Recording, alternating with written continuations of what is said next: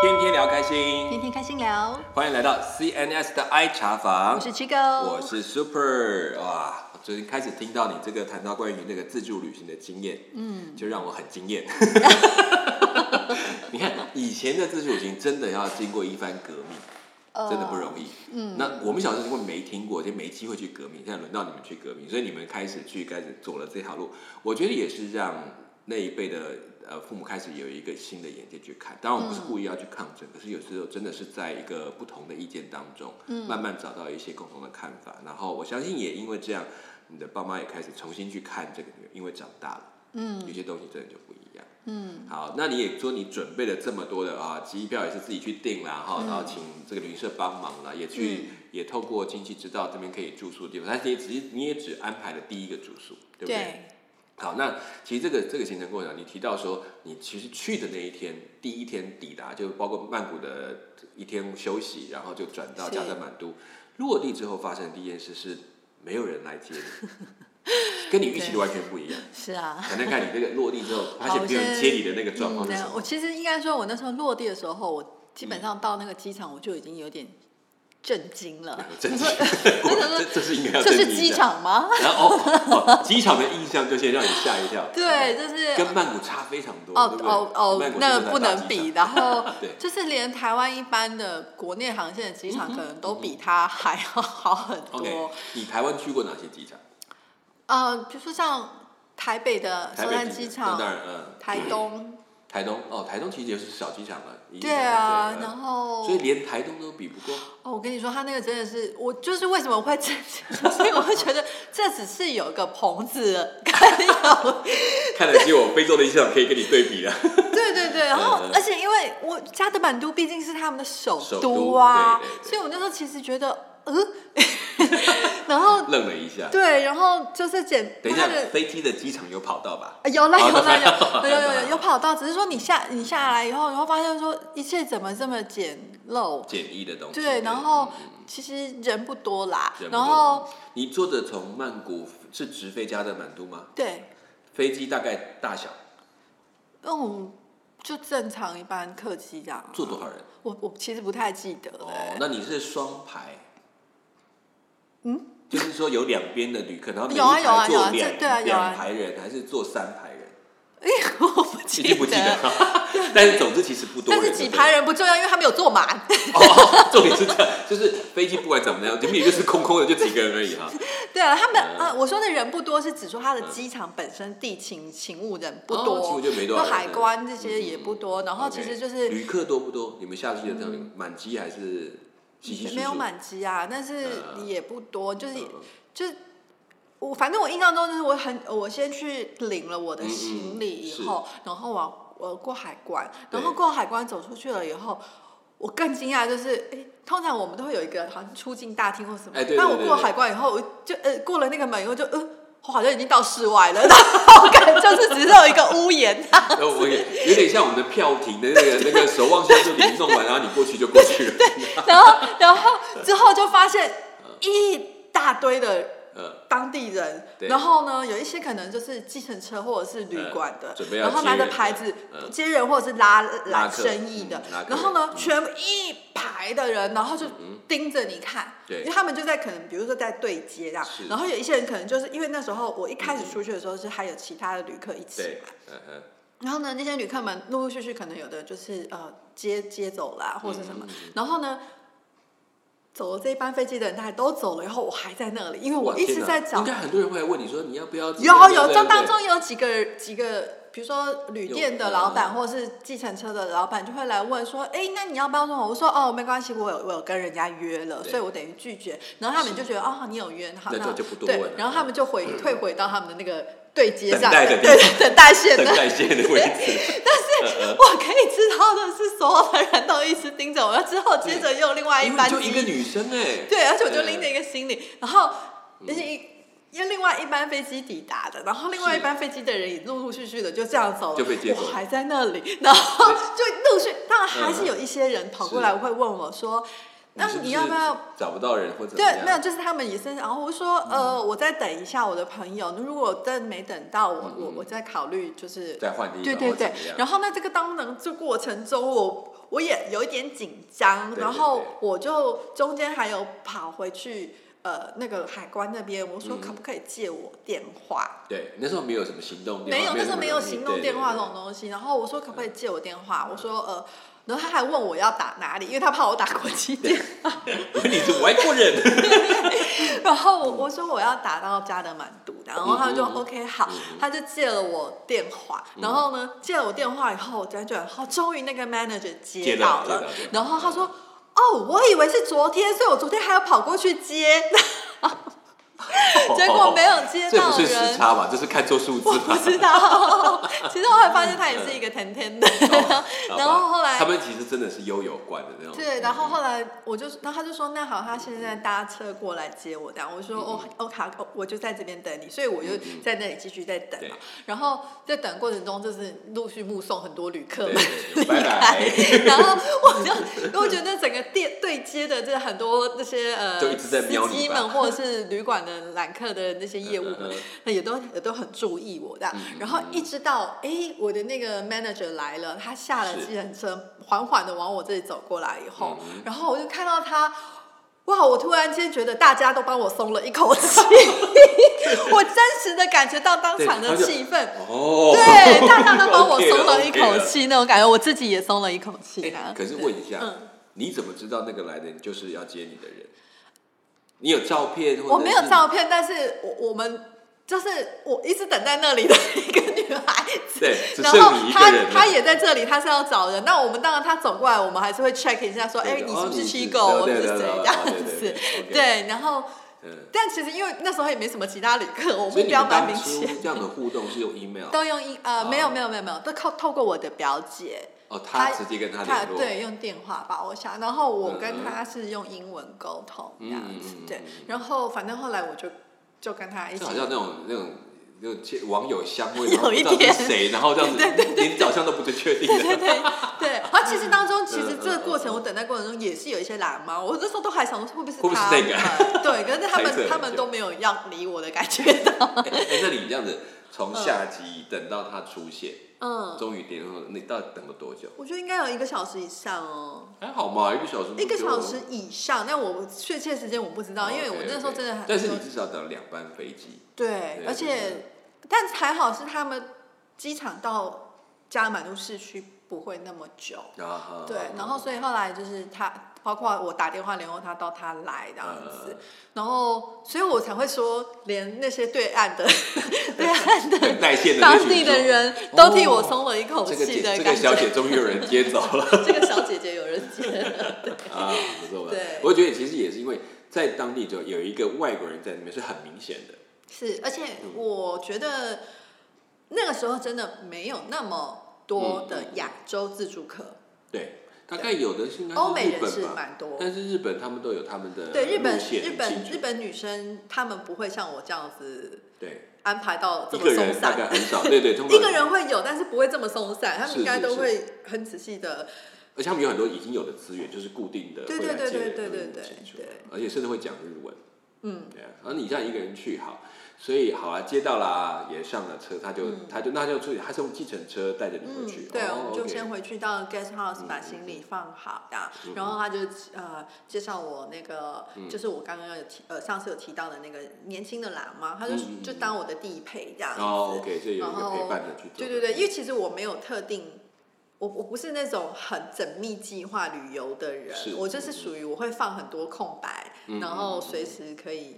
改变我的行程这样子，但是我可能就会跟他讲说，哦，我想要去他们的哪些地方，然后他说好啊，那明天就什么时间我们约了，然后一起，他就可能带我就坐自行车去或者什么样，然后我就开始我在家的满都的旅游，然后我我那时候就是去到一个他们有点像是台北的那种西门町，嗯嗯。对。他们那种西门町的那种呃比较热闹的区域，然后那边也会有很多的观光客，然后他那个地方就会卖很多，因为尼泊尔他们很有名的，就他们有很多的矿产宝石，对，可是就是那种土耳其绿的那种宝石或者什么这种，然后银饰这些东西，然后。那时候就是这也是我的目的之一，对对，然后还有就是像他们会有很多当地的一些，呃，像是什么精油啊、茶啊，或者是什么呃香那种香氛类的东西，然后其实那时候它跟他们在祭祀的东西是很有关联的一些。嗯，我不晓得哎，那反正就是哦，那个线香那种熏香那种的，对对对，然后还有像呃围巾。就是那种 cashmere 那种围巾那种，然后我我就是就是这些都是我的采购清单。而且那个颜色一定是你很喜欢的那种 很具有强烈的那种。对，然后我那时候就去逛，然后那个喇嘛就也陪着我逛，然后沿途我们就是聊天，然后当然有些时候他也会帮我杀杀价，啊问个价格之类的。其实他也不是真的了解行情到底多少钱，但他就帮我翻翻译或者是帮我问问这样，然后。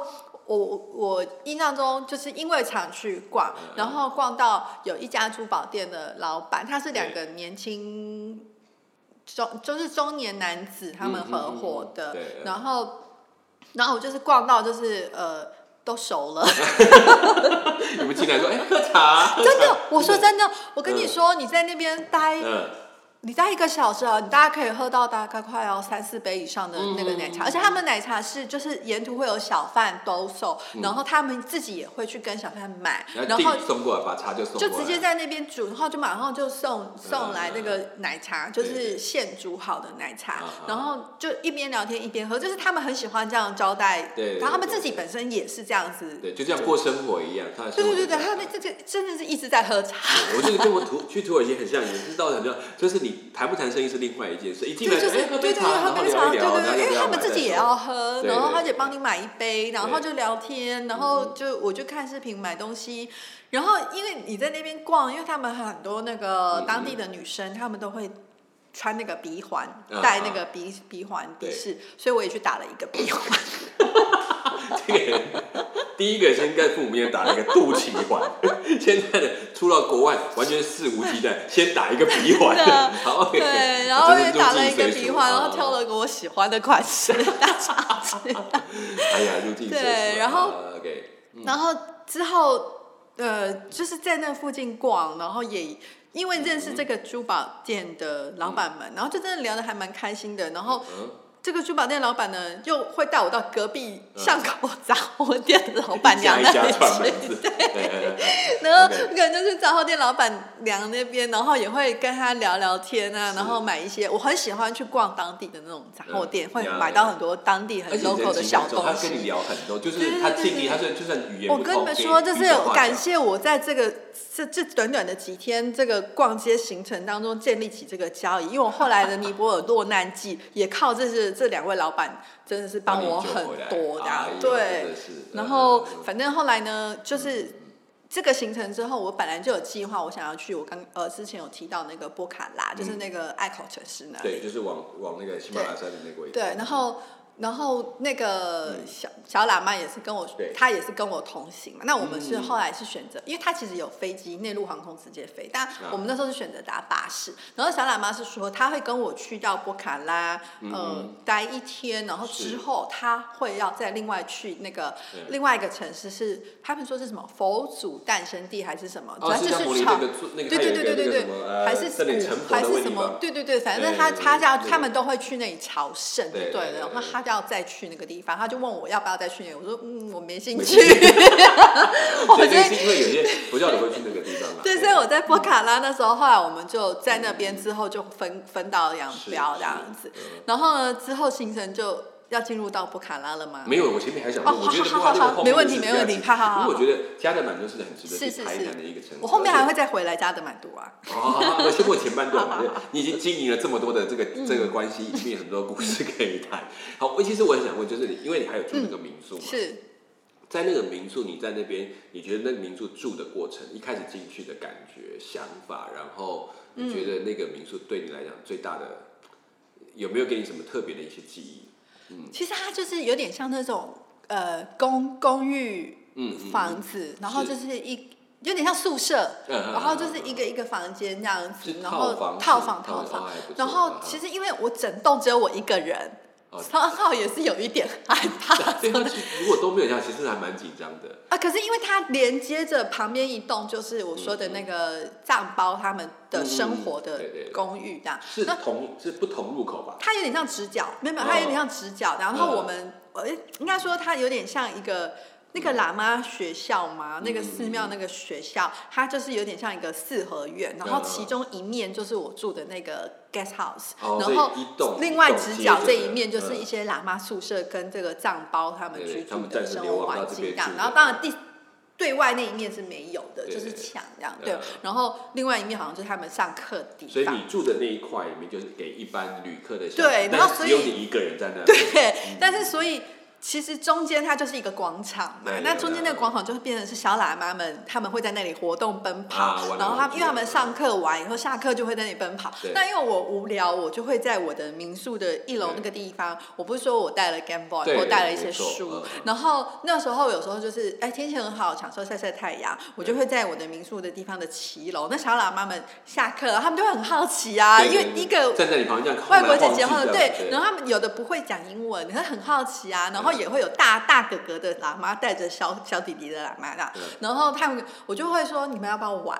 然后其实这种东西都不用语言，不用教，他看着就开始，然后他们就很开心的玩起来，然后甚至有一些小朋友小喇嘛他们很开心啊，他们就会开始在你面前翻跟斗啊，或是什么的，就 是就是会让你注意他这样子。然后我我我自己觉得说哦，我我我有提到说那个藏包的。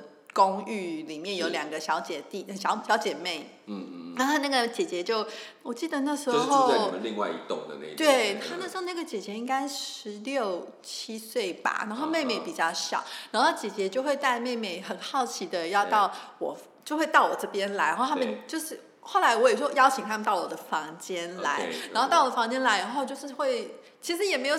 说真的，你说聊天也没有什么聊天，但是就是因为他们也是对你是很好奇，但是是友善，然后我也会就试图尽量跟他们建立起那个关系，然后我们就有一些互动。然后美美可能就会很好奇，比如拿起我的墨镜，她就会戴起来，觉得自己也是大明星，那我就会帮她拍照，这样子，就是很可爱的一些蛮自然、蛮单纯的互动这样子。他们像他们这样第一次跟你接触，你觉得？因为会拿到，你会去拿你的墨镜，表示已经有一个接触一段时间。是是。一开始怎么跟他们进行第一个举动？你你还记得吗？比如他会是慢慢，比如摸到你身边，然后你可能跟他讲了什么，或者做了什么动，他开始跟你玩。我觉得应该是我。刚开始进去的时候，我就已经是众所瞩目了，因为只有跑来盯着你，因为真的只有我一个外来客人，又是个外国人，所以所有的人都对我很好奇，包括年纪大的或是年纪小的都会注意到我。然后，你就小朋友或者是一些年轻人可能会比较。呃，赶过来跟我没那么多戒心，他但是他却慢慢越来越靠近这样。对对对，比如说他那个姐姐，她可能就会先过来，她先用英文跟我聊天，然后我会跟她讲说，哦，我是来旅游或是什么，然后之后美美当然跟在旁边，然后渐渐的就会搭起这个互动的那种模式下，然后我们可能就会，像我记得蛮有趣，就是我我们可能比如第一天有聊天，隔天。我都还没出房门，他们已经到我房门。怎么还没有起来？对，有有有，这这个我可以理解。我没有碰过这种情况。就就是很，他们会对你很好奇。对，他们就是在在你门口那边就坐了一堆，然后等到你出来就这样全部啊冲过来。对，因为那时候是他们是只有两姐两姐妹，所以我就邀请他们一起到房间里面来啊。然后我记得我有带一些零食，因为我那时候我我我表姐。我有问他，他就说你可以带一些小礼物或什么去送那边的小小喇嘛们或者是小朋友，所以我记得我有带一些小礼物，然后我就当然就邀请他们进我房间，我可能就给他们一些小礼物之类的。然后因为他们可能我不知道自己讲有点怪，然后他们可能是觉得我很有很不一样，很有明星气质或是什么之类的。我很有魅力这样子。所以他们对我的东西或我的穿着或什么都会很好奇，对，你会拿来试试看。对，那我也很愿意让他就分享啊。然后他们穿起来或者我也帮他拍照啊，这样子。然后我会说啊，我照片之后再再给你们，因为不像现在有手机这么方便这样。对，然后这这个是我跟这个嗯当当。当地的那个小姐妹的那个互动，然后小喇嘛们也是好可爱啊，然后他他们就是会围在你旁边，像那种下午的时候太阳很很大，然后他们就会在你周边这样子奔跑啊，或者他要跟你玩啊，或者他会故意叫你看他，然后翻个大跟斗之类的。对，突然感觉到在那边哇，众星 拱月的感觉。然后这时候有时候那种大哥哥的喇嘛就会出来，把他们叫回去上课啦，之类的，还不能回去。对对对。对，然后，所以我我我觉得，嗯嗯，在这个地方，哦，是我没有在别的。旅行里面，即使是后来我有很多的旅行，我也没有特别这样的经验。你知道，一个一个像像像尼泊尔，其实它是以以欧美来讲，嗯，你去的那个时间，已经很多人很喜欢去那里居住，特别很多年轻人当做自己的挑战。但他们不会去住到这个地方。也那而且他们可能就开始往，就是我们讲按照往那个这个喜马拉雅那个方向，或者更向上去看。所以基本上这边都是过渡，嗯会停留那么久。你当然停留了刚开始第一段，在加德满都。啊。大大概三四天吧。三四天，OK。哎，那我问你，你你这样去，其实我会问是你，你刚我们在讲都是跟人的，我也问你在那边饮食呢，有没有让你很冲击？比如一开始第一天去，你开始想尝试当地的食物这样。其实呃，因为那个时候的我，其实我没有吃嗯四只脚的。这是一些原因，然后我那时候就是不是宗不是不是宗教原因，但是我那时候没有吃四只脚的，对，所以我就等于只有吃海鲜跟鸡呀，或者是素食。但是在尼泊尔其实吃素食是非常方便，非常方便，所以其实我大部分都是吃素食。然后哦，我非常不习惯的是，那个地方，你点的冰饮料都不冰。意思就是说，它是它叫做冰的，但是吃起来都对，因为其实像去那里，你可能通常都会，我们会喝它的那个 lassi，就是优格搭果汁这样打的那种酸奶的果昔这样子。对，然后呢点了以后，可是它不不是那么冰，就怪怪的是吧？对，然后点西瓜汁果汁也不冰，然后就是可能对，然后你点你直接拿那个瓶。瓶装的那个玻璃瓶装的可乐也没有很冰，就是看起来是那个冰箱，但是拿出来是不冰的。对，然后吃的东西其实它还是会比较有一点偏辣这样子。对，然后他们他们的素食不是，呃，我觉得好像跟台湾不太一样，他们还是会有一些洋葱什么。就是他没有在新香料上没有问题，他的是只是没有肉这样。对对对，然后我那时候呃。一看，因为那个时候的我比较没有那么能吃辣，嗯嗯，但它的东西还是比较偏辣一点，所以所以我那时候一开始去，我我我记得我这趟旅程回来，我好像也还瘦了一点，因为因为觉得我喜欢，可是是还是会有点不习惯。辣嘛，我主要是辣的。对，呃，可能就还是有点不习惯。但我印象还蛮深的是，后来有一次我们就是去逛到市场。真是吓死我啦！但 是我就直接看到一个血淋淋的羊头挂在那里，那那种市场肉摊的。可是他们他们的羊肉还算 是他们羊肉是他们蛮蛮主要的，对对对对。可能因为我本来可能就是因为从小家里面没有吃羊肉的习惯，所以我我我比较对那个味道比较敏感，没有特别爱吃，跟就不太会去吃啊。然后又加上呃到那里就是那个市场肉摊，我就呃。更震惊！你一盘那个超市里面那个肉就算了，就做的 正面点就是你血淋淋的一个羊头那样子，然后我就是 Oh my God！对，我就所以它的口味你都还 OK 适应，就除了辣一点点，那那个其实我是可以哦，我非常就说到我不是说我都会去那个店家闲晃，对，然后他们有时候我很早就去了，然后他们的那个早餐呢。就是也是旁边小贩就会兜售，沿沿街兜售，然后店家就会叫一份，然后他们也帮我叫一份，我好喜欢那个，它可以当早餐，也可以当就是像点心之类的，它是有点像我们说的那种扁豆，嗯嗯，扁扁的豆，然后绿色的扁豆，然后它会搭配一些洋葱，红洋葱，然后搭配一些香菜或是什么一些新香料，然后我也不知道他们可能不是咖喱或是什么，就是一些调味，简单的调味，然后撒一点盐巴，哦，番茄还是什么，然后就是简单的这样子和在一起，有点像沙拉的感觉，然后就是一份餐点，然后就吃。我会觉得这个东西好好吃，对到位。对对，它很好吃。然后我回来以后，那时候还曾经一直想要去找这个这个豆，或是有没有其他，比如说当那个台湾有一些异国美食餐厅，可是好像都没有特别看到这样的口味，或是没有那个味道。对，它是那个是让我印象很深刻，我很喜欢这道食物。那可能因为很多在过去有一些香港，他们不一定会有，然后还有包括那个豆，可能是当地比较普遍，一般他们吃的。对。台湾并没有种植这种东西。那而且有些豆，他们在台湾，他们有一些转换变成做成豆泥。对。就不是做成这种原来的样貌，就不太同。对。OK，那是很难的。一个食物到了其他国家，都难免会。因为我记得我那时候真的。很喜欢这道食物。我后来再回加德满都的时候，就是我的那个店家朋友嘛，我就每天指定要吃这个。所以你后来还有再去一次？有，因为我这就是说到我后来的行程，我去了波卡拉之后，我再回加德满都，我落难了。哦，就是那一个部分。好，OK。我讲谈到这边，大家知道你在加德满大概有这几天的行程，然后也去了市场。好，那我们其实刚刚讲，其实讲市场我就很有趣。你说，你说在跟他们当中那种互动里面。